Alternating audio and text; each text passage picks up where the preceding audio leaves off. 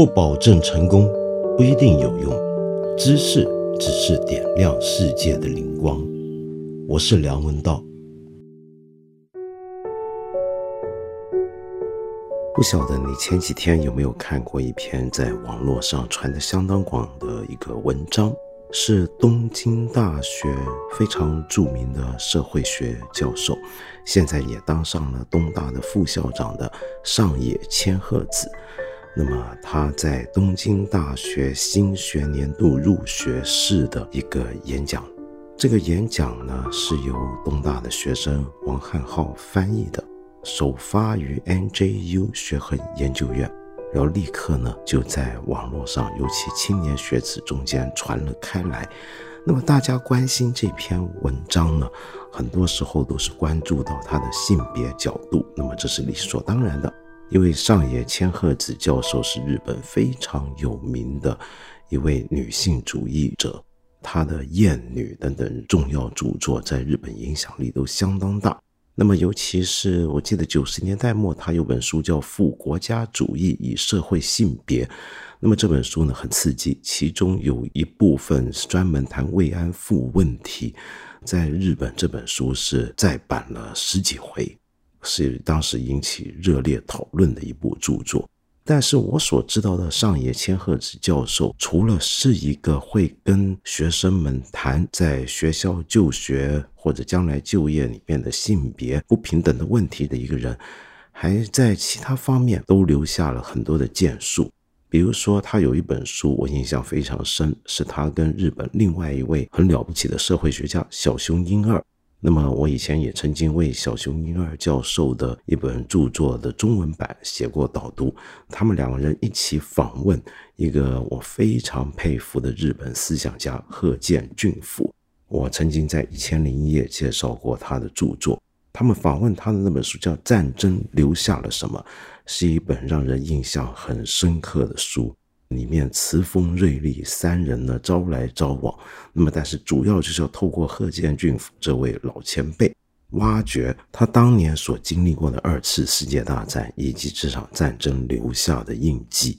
换句话说，我心目中的上野千鹤子教授是一位总是永远带着批判的角度来看待日本、看待社会以及看待世界人类文明的这么一位了不起的知识分子。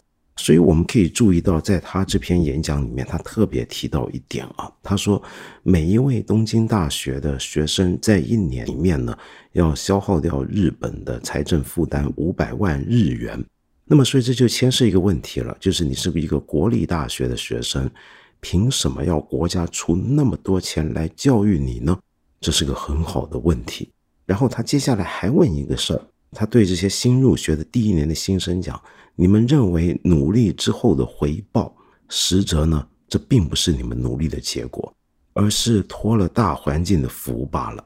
为什么呢？因为他想指出，这些学生，这些日本的天之骄子，之所以能够进到日本最高学府，并不只是因为靠了个人的才华跟努力，而且是因为这些学生，他们恐怕是成长在或者受教育一个相当良好的环境。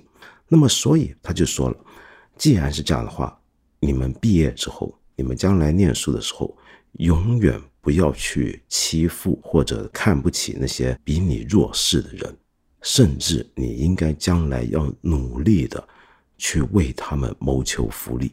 那么这几句话对我而言，我真的是深印我心。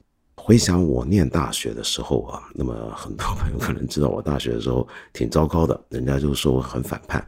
但是我那时候那种反叛啊，在我念书的时代，在香港的学校里面被叫做逍遥派的反叛。什么叫逍遥派呢？就是我那种反叛跟我念的学校中文大学的其他的反叛学生不一样。他们那种反叛呢，可能是参与大量的社会运动，不上学，但是呢，在街头睡觉。可是我这种呢是怎么样呢？就瞧不起他们，就觉得这些人就是瞎搞。那么其实是书还没读好就妄图改变社会，背后理论基础不扎实。那么我们该好好读书才是。可是另一方面又嫌学校的教程太无聊、太闷，老师教的不好，瞧不起。反正就谁都瞧不起，然后就自己读书，天天在那逍遥自在瞎搅和。那么我是什么时候开始改变呢？其实就是大学毕业之后，后来回到学校念研究生，忽然有一天就想这个问题，我就发现原来我们每年啊，因为香港的大学也都是公立的嘛，我交的学费其实虽然看起来对一个穷学生来讲好像很多，但其实远远及不上学校为我们所耗费的资源。那凭什么呢？也就是说，其实我是被公家养起来的。那政府为什么要出钱养我们呢？只是因为希望将来我们事业上有所成就，交多点税，创造更多就业机会，让经济提升吗？恐怕还不止吧。然后我又想到，我们这些有幸在那个大学生比例还不如现在那么多的年代，能够进到大学这道窄门，我是不是真的比我小时候的同学都更优秀呢？这个问题倒是我一入学就感觉到。我觉得我年轻的时候见过很多比我优秀、努力的人，但是种种阴差阳错，他们没有进到大学，很可能就是运气不好，考试没考好而已。那么我跟他们的分别在哪呢？那假如今天我能享这个福，那么我又是不是欠了些他们什么东西呢？于是后来我就开始做很多社会参与的工作。那么更重要的一次启蒙是当时跟着一群同学，当时有些香港的老区的居民、发展商跟政府是想把他们赶走，离开他们原来居住的地方，然后我们就觉得应该替他们争取在园区居留。那么那个时候呢，跟那些街坊常常见面开会，就有时候我们会约在一个我们觉得大家方便的地方见面，一个茶餐厅啊什么。而有这么一个很老实的一个街坊，那么人很好，不大说话。但是要干事、贴标语这些事儿，他都是默默的一个人把它做完。然后有一回，我们就说我们一起去喝杯下午茶吧，吃点点心啊什么。他每次都笑一笑不去。然后后来我们才知道，原来是因为他很穷，连一杯奶茶、一个蛋挞他都吃不起。那么，但是他不会说，他就只是笑一笑就离开了。再后来呢，我们还看到，原来每回我们约开会那个地方，我们觉得大家交通方便，一个中心点。其实他从家里过来是特别远，因为他穷，他每一次都是走路过来，来一趟一小时，回去一趟又一小时。就那时候我发现这个事儿，我真是太扎心了。就我我每天跟我一起坐在这常常见面的人，说要一起为一个社会理念奋斗，你以为我作为一个学生做这样事就很有良心，很对社会尽责了吗？我怎么对得起他们这些人？我是不是应该要付出更多才对？啊，找自己的事儿就别多说了。那么说回这个上野千鹤子教授这篇演讲，那么这篇演讲呢，里面其实你看得出来，对整个日本社会是有一个锋芒，不是那么显露，但是大家都闻得到的一股批判的力量在里面。在我看来，它充分体现出了一个知识分子、一个学者该有的良知。这让我想起来。东京大学这个在日本常常被认为是一个培养官僚跟未来经济人才的学校，其实，在他们的历史上面也出现过一些非常了不起的这种能够堪称为日本良心的人物，其中一位就是非常重要的室内元忠雄。室内元忠雄是谁呢？今天也许很多人不是太清楚，但我知道台湾很多人知道这个人，为什么呢？是这样的。他以前呢是在东京大学当经济部的教授，那么向来以批判日本要步上殖民帝国这条路闻名。后来台湾被日本殖民，那么他曾经去过台湾参观寻访，当时呢回来之后，在日本发表很多言论文章，批判日本人在台湾的所作所为。那么他甚至曾经讲过这么一句话：不知专政政治为何物的人，应该要去台湾看看。好，那么后来，一九三七年卢沟桥事变发生之后，他在日本的中央公论上面发表《国家的理想》一篇文章，很震撼的一篇文章。你想看，他是日本军国主义的高峰期。他说什么呢？国家的理想在于主持正义，使弱者的权利免于强者侵害压迫。然后他后来被迫要从东京大学辞职，他在台上的告别演讲大喊。为了要活出日本的理想，请先把这个国家埋葬掉吧。那么当时呢，很多被洗脑洗得很彻底的日本国民知识分子、媒体都疯狂批判室内元忠雄先生，就说这个人太不爱国了，怎么样怎么样怎么样，完全是个反日分子啊！表面上是日本人，精神上不是日本人，等等等等。那么他辞去教职，好在呢，他有个好朋友，那个好朋友就今天在日本都是江湖地位上数一数二的出版社岩波书店，他的老板岩波茂雄呢。就非常喜欢他这个老朋友，那么怕他呢没有了教职丢了饭碗，于是一来就把相当于两年当教授的薪水的稿费送到他家。那 么其实这个稿费再高也不可能高过一个大学教授两年的薪水，对不对？那么就请他写一本叫做《我所尊敬的人物》这样的一本书。那么当时这本书出来呢，在日本知识界也引起了很大的刺激。这你觉得很奇怪，在那个军国主义时期，这么一个反动学者出这么一些反动的书，居然也还能出。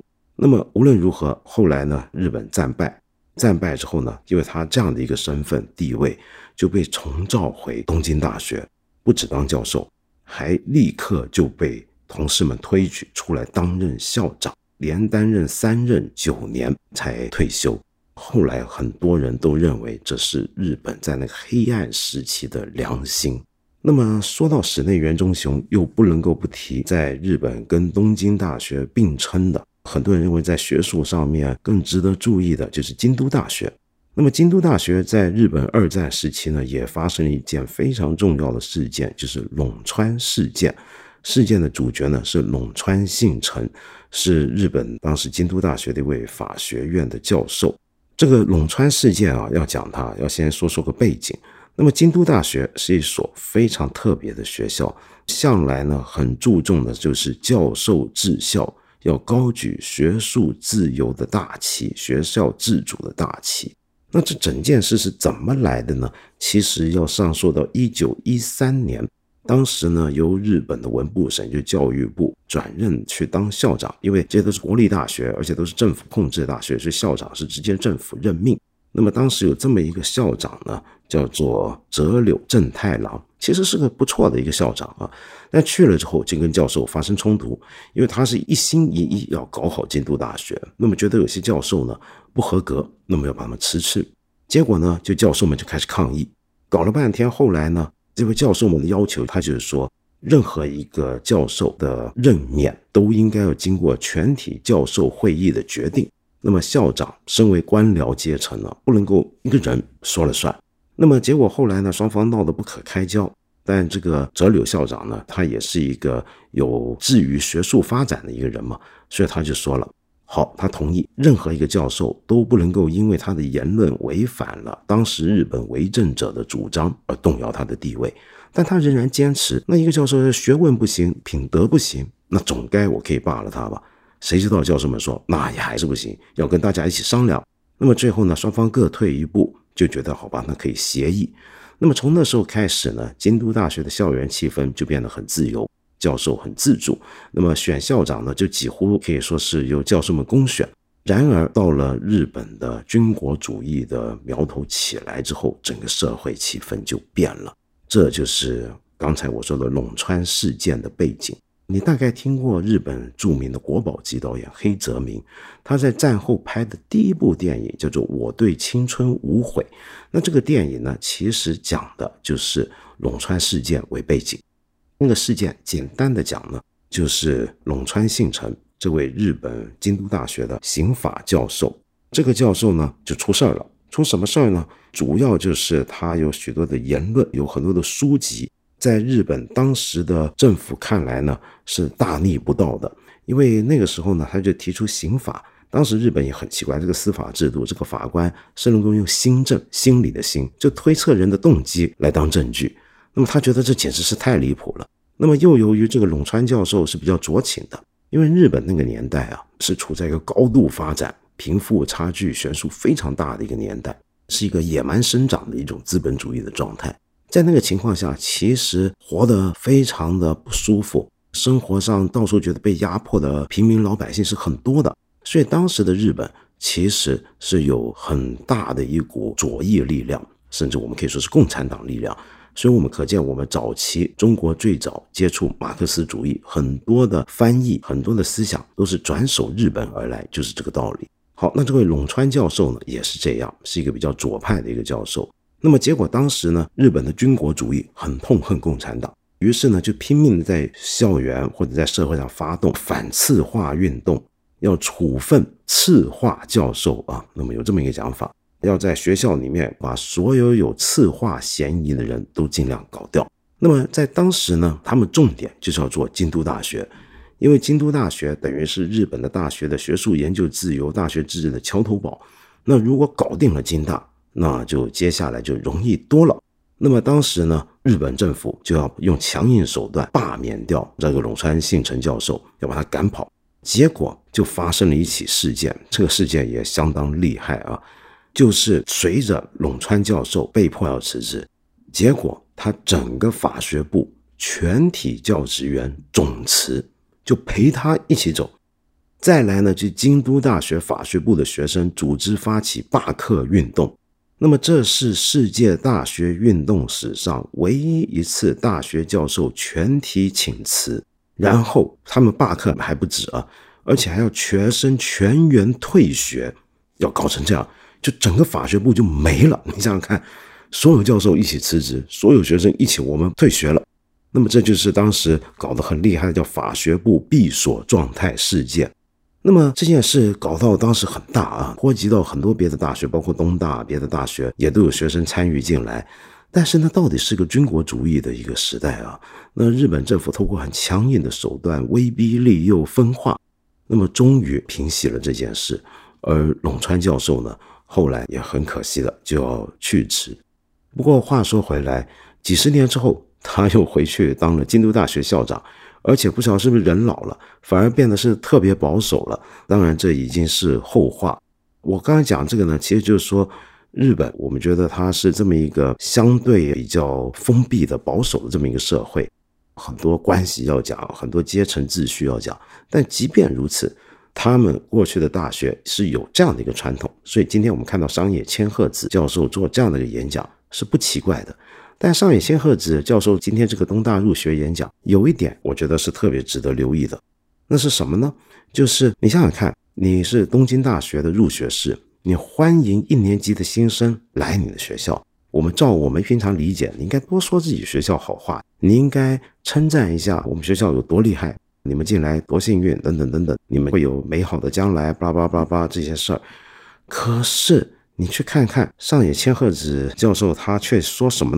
他却毫不忌讳的跟这些新生提到校园里面的性别不平等的问题，然后还提起一个学校的疮疤，就说到曾经东京大学的工学部跟大学院有五个男学生对其他私立大学的女学生集团性凌辱。那么有这么一件恶事，就自己的丑闻，他就直接拿出来讲，然后用这件丑闻来作为一个证据去批判他眼中所看到不公平的现象。那么这是不是也是很奇怪呢？这让我想起我的老朋友啊，也是我们看了一下 A P P 上面替我们讲中国经典的杨照。那么杨照呢写过一篇文章，我觉得他写的很好，那篇文章叫做《一所大学的百年校庆》。那么就讲到一九九七年，他去日本京都度假，顺便到京都大学附近逛逛，然后进了京大校园呢，才知道哦，原来一九九七年正好是京大创校百年。他怎么知道的呢？是不是因为校园张灯结彩，到处搞得喜气洋洋呢？不是，而是因为他看到了有一张大海报，那这个海报呢是属于他们庆祝校庆的活动之一。这个海报上面写着什么呢？这个有办一个论坛，这个论坛叫做“京都大学与殖民政策反省百年京大犯过的错误”。然后他再走进去，就发现所有那些各个学系、各个学院、学生社团办的金大百年主题相关的活动，有一半以上都是这种批判的、反省的。你比如说，你学校校庆一百年，你这个校庆百年的重头论坛是先反省我们过去一百年犯过了什么错误，特别是在二战时期殖民政策上面，那这是他们庆祝他们校庆的办法。所以我觉得偶尔看一看我们隔壁的国家日本有这些事情，这些刚才我说的这些往事，你加总起来，大概就会觉得啊，今天东京大学的副校长会在开学式做这样的演讲，还是有传统的。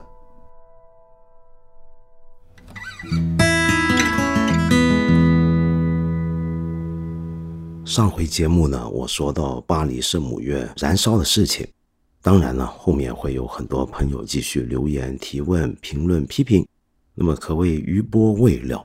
本来呢，我也应该学我的老朋友陈丹青。那么陈丹青最近在一个微博上面有一段小视频，大家看过没有呢？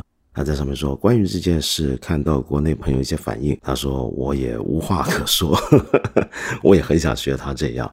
可是呢，我到底没办法像他那么洒脱。那么说，我还是想有几位朋友，我特别回应一下。那么，比如说，我见到有这么一个朋友叫失去方向的候鸟。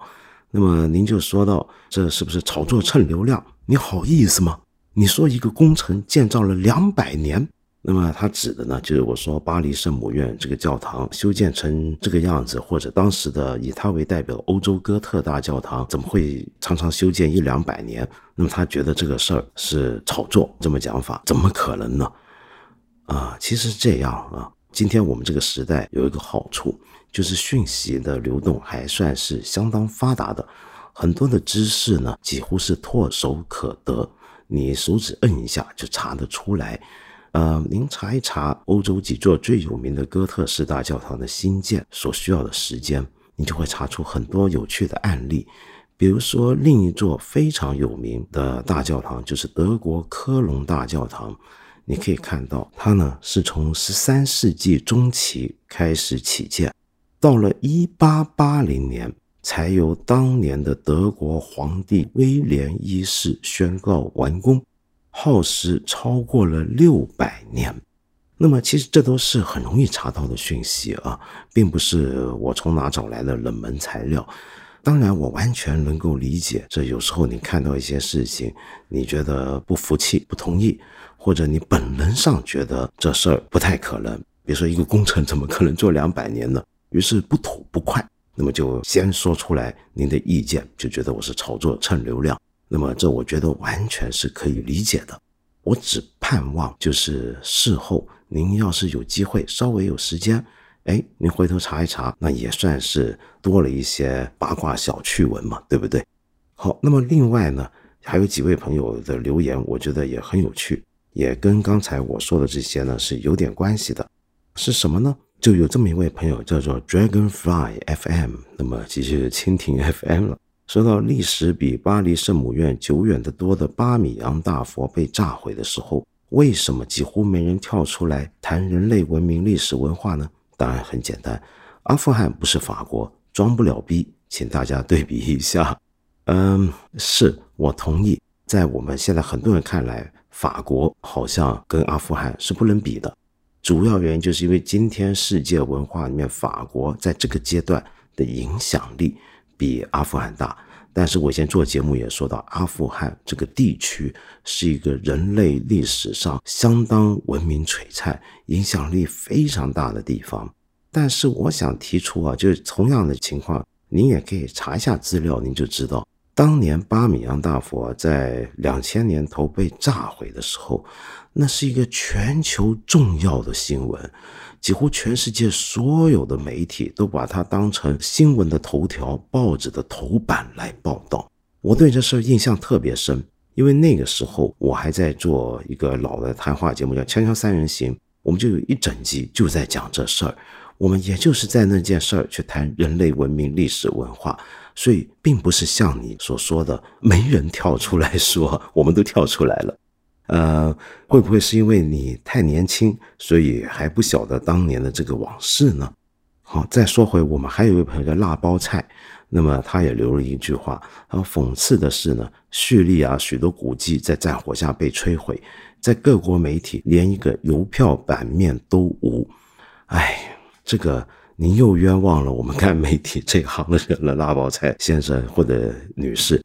其实这也是回头上网查一查就知道，这事儿我印象也很深。为什么呢？因为在过去几年啊，叙利亚内战最为激烈的阶段，特别是伊斯兰国最猖獗那段时期，他们不是打到哪就毁灭哪的古迹吗？那一路上媒体都在报道，而且是大篇幅的报道。从我们国内的新华社到世界各地主要媒体都在报道。你说各国媒体没有报道，这个我是有亲身见证证明，这不是真事儿。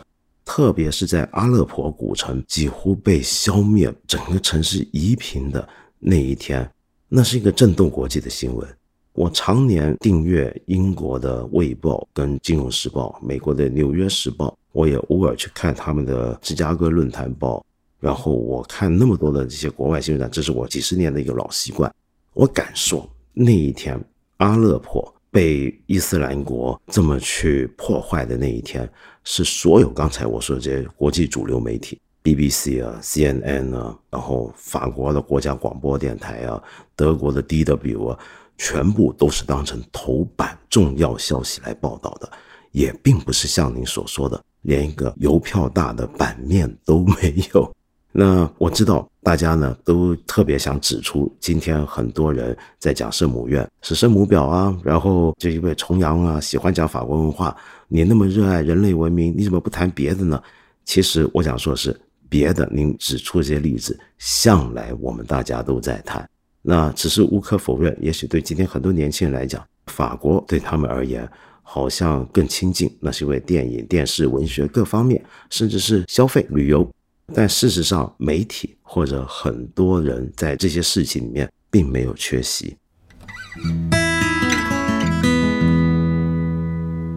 我们八分这个节目每星期三、每星期五都会在看理想 APP 和看理想微信公众号同步更新，欢迎你给我留言，提出你的问题或者建议。我们今天就先聊到这里了，下期节目再接着谈。